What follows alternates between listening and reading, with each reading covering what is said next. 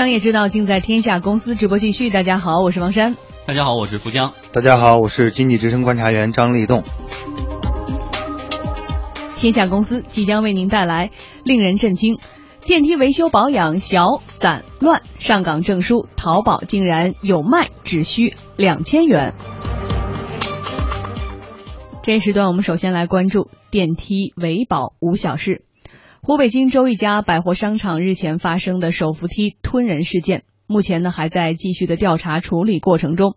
据不完全统计，只在今年的七月份，全国范围就发生了至少四起电梯事故，并且造成人员伤亡。这样的悲剧让人痛心，也引人反思。哎，这七次事故为大家盘点一下。七月十号，在广东广州一个娱乐场所，一名五十三岁男子在去厕所的时候推开了电梯旁边的一扇小门，结果坠入电梯井。第二天被发现的时候，已经没有生命迹象了。七月十五号的时候，辽宁沈阳华阳国际大厦的电梯由二十七层向一层运行过程中发生了滑落，事发后十二名人员不同程度受伤。本月二十六号，湖北荆州安良百货商场六楼到七楼之间的自动扶梯突然发生事故，造成一名三十一岁的女士不幸身亡。七月二十七日，广西梧州太阳广场内，一名一岁男童的左臂卷入了自动扶梯，致残。所以，业内有句话说叫“电梯安全三分靠生产，七分靠维保”。根据国家特种设备安全法的规定，从事电梯安装、维修等特种设备的专业人员需要持证上岗。但是令人担忧的是，这类特种工种的证件竟然在网店是公开叫卖。在淘宝网上搜索，就能发现数家卖证的所谓教育培训机构。记者呢随机咨询到了一家店铺，宣称可以操作电梯、锅炉、压力容器、起重机、升降机、叉车等等设备的资格认证培训。按照客服人员所说，电梯维保的相关资格呢，也就两千块钱左右就能办理。不过他特意强调，北京啊管理相对严格，费用太高，办不下来。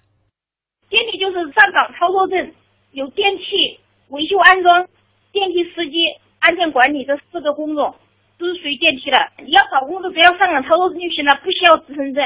上岗证就很便宜了，就两千多块钱了，两千元左右就可以，一个月一个月左右就能出来。北京那边没有包过的，办不了，太严格了。就算是有费用你也接受不了，那边的费用特别高。客服人员说啊，像湖北、江西这些地方都可以办理，而且。不需要参加培训，也不用考试。湖北、江西、啊湖南这几个省的，就说你要办的话，可以一千多块钱给你办一个。就说你是维修，外省都全国通用的，外省的证在我们深圳都可以使用，在北京更是可以使用。我的公司在深圳，要办的全部外省的证，北京那边也比较费用高，不好考过。还需要去那个上课考试之类的吗？不用不用，包过了，你都在北京是吧？我们都报的是外省包过的，不需要上课培训的。嗯，看到电梯吃人事件的时候，大家在震惊之余，可能很多人在想的是这个商场是怎么回事？这些商场的服务人员为什么不知道怎么叫停？这些商场的安保人员又是怎么回事？甚至于这些电梯的当事人或管理人员，或者是售卖方是怎么回事？但是新闻做到这儿，我们就发现了，那么现在这种假证横行的情况之下，并不像我们以为的是假证，原来是真实办的。那么这些部门是怎么回事？没错，这个这个就反映几个问题啊，一个是确实。现在我们的这个电梯的供应量特别大，我们的需求特别大。另外一个是相关的这个人才是奇缺的，呃，那相关的这个部门啊，我看过一个资料，就是在就是以北京为例，相关的就是电梯的管理和维修保养的这一块的监督管理部门，它。它只有一个部门，这样的一个部门，然后呢，要面对的是多少台、多少万台的电梯，嗯，那这些电梯呢，都需要去呃，经过这样的一个机构去要做一些安全认证啊，做一些呃这个相关的一些信息的登记，它就会产生一个萝卜快了不洗泥。嗯，那那这个相对来说，业内还认为北京呢是管理是已经相对不错的，在很多的一些省市呢，这个电梯的这个相关的资质管理方面。确实存在相当大的问题，而我们每天都要使用的电梯，电梯一旦出现问题，它都是一个比较严重的一个后果，所以这个潜在的风险是非常大的。呃，我们知道这个电梯一部正常使用的，比如说居民楼里的电梯，它的使用的寿命，呃，通常都是十多年到二十多年。那么实际上很多的这个小区。经过了十几年、二十年的这个呃这个使用之后呢，电梯都到了一个呃这个毛病比较多发呀，然后呢容易出现一些故障的一些寿命的这个就容易出现一个极 限。那么这时候，如果你还不重视这个问题，如果相关的管理部门还不重视这个问题，那未来的这种事故会还会发生的。所以我想，那么惨烈的一个教训，我们大这大家这两天看到这个湖湖北的这个案例了，那。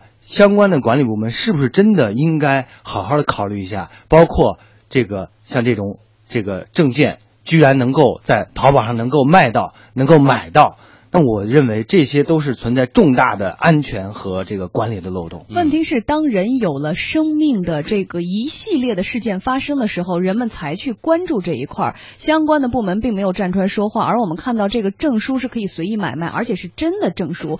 所以我们看到这几则新闻，你看这七月份的四起，广州、沈阳、啊湖北荆州、广西梧州，我不知道身在北京的我们是不是应该庆幸，因为我们在北京这个相关部门管理比较严格，所以在这一块儿。对，所以没有发生相应的事情。但是我不知道这个比喻对不对，我真的觉得这个电梯的这个呃运营维护就有有点像飞机。我们培养一个飞行员要多少年？当他发生事故的时候，从下往从上往下的时候，那就是生命。对，就没有呃好或不好。他是没有选择的。对，实际上这个问题就是说，呃呃，一旦一旦出现问题，他他只有一次机会。所以我想这个呃看起来大家现在是好像。成成几就是很多人拿拿一个数据嘛，说死于交通事故的人每年是多少，而电梯事故每年才多少多少。实际上他忘记了一点，就是这个电梯一旦发生事故的话，它的后果非常严重的。对，是致命的。哎，我们来看看这个事儿很重要，大家都知道。但是要说活儿谁干？首先，这个业主只是有使用的权利，是吧？物业公司。然后发现这电梯如果说需要维修或者需要更换，他是要花钱请这个运营的人员过来，是吧？更更换零件也好，或者说这个给换新电梯也好。对。但这个过程当中就会有很多猫腻是掩盖在这个桌面下面的。这里面就是说啊，它的整个市场的监管现在处于一种相对比较混乱的一个状态。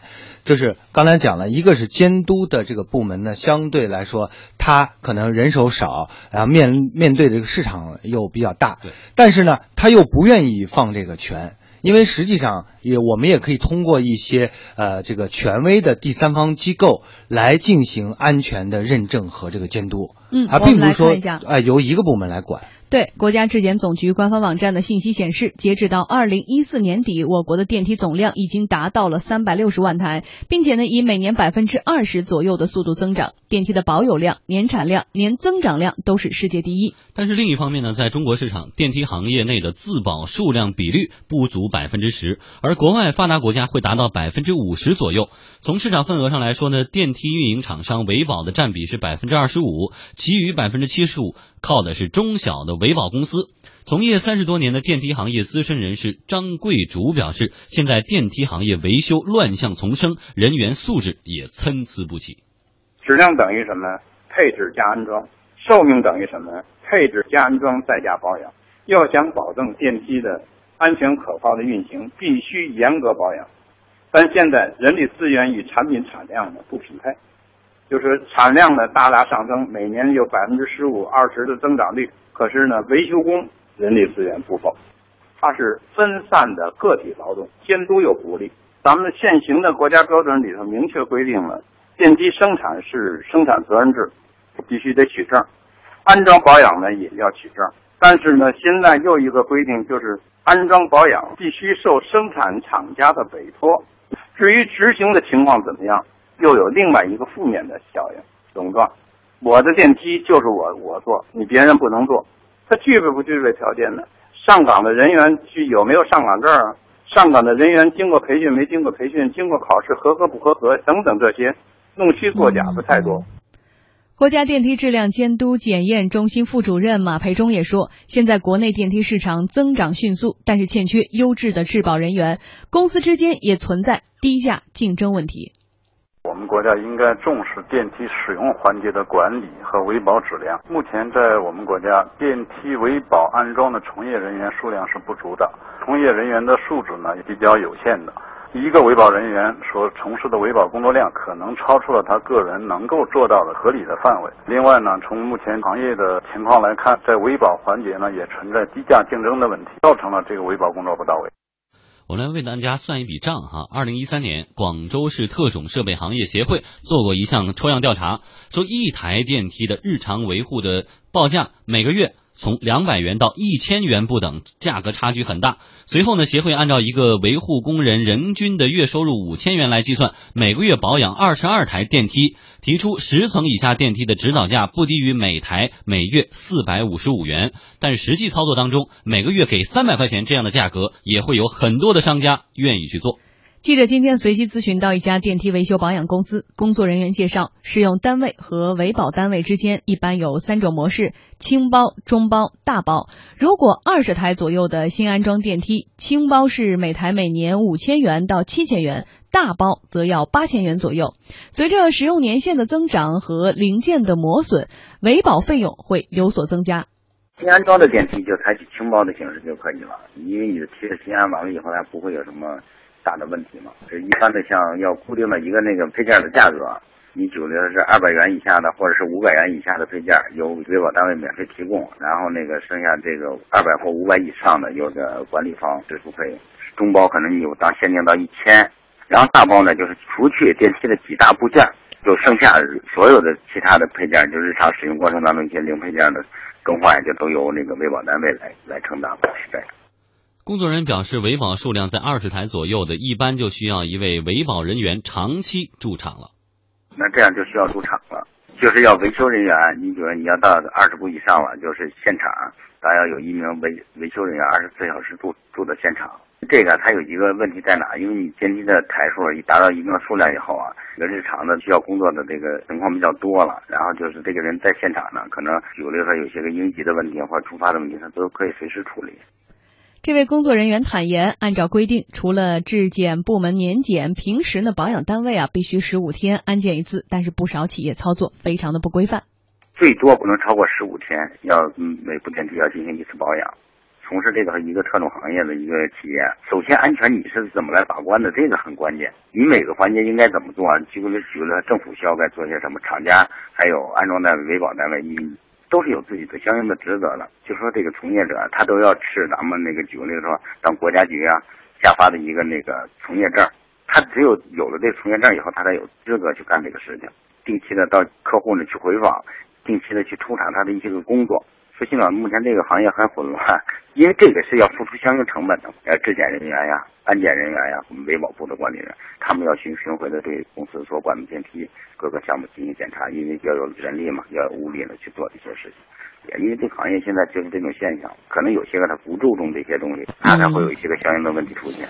好，说到购买和售后，咱们买车的时候都知道，到一定这个公里数了要去这个四 S 店，那是因为我们自己为自己的家人的安全负责，而且会去规范的地方。但是现在电梯呢，是我们业主把钱交到物业了，物业他会不会为业主负责，定期的按照规定的去找这个人上来维修？同时呢，他找这个人到底是不是规范的，是不是有资质的？而且我觉得物业还好，因为大家住居民楼消费的使用频率可能没有像商场、宾馆那些公共场所那么高，而那些呢需要这种商场的这些业主来弄的时候，他们愿不愿意就在这里面就是一个委托代理的风险啊！就刚才副讲讲的是一个委托代理中的一个风险问题，就是物业能不能尽心尽责的去找到一家真正的货真价实的一个维保单位。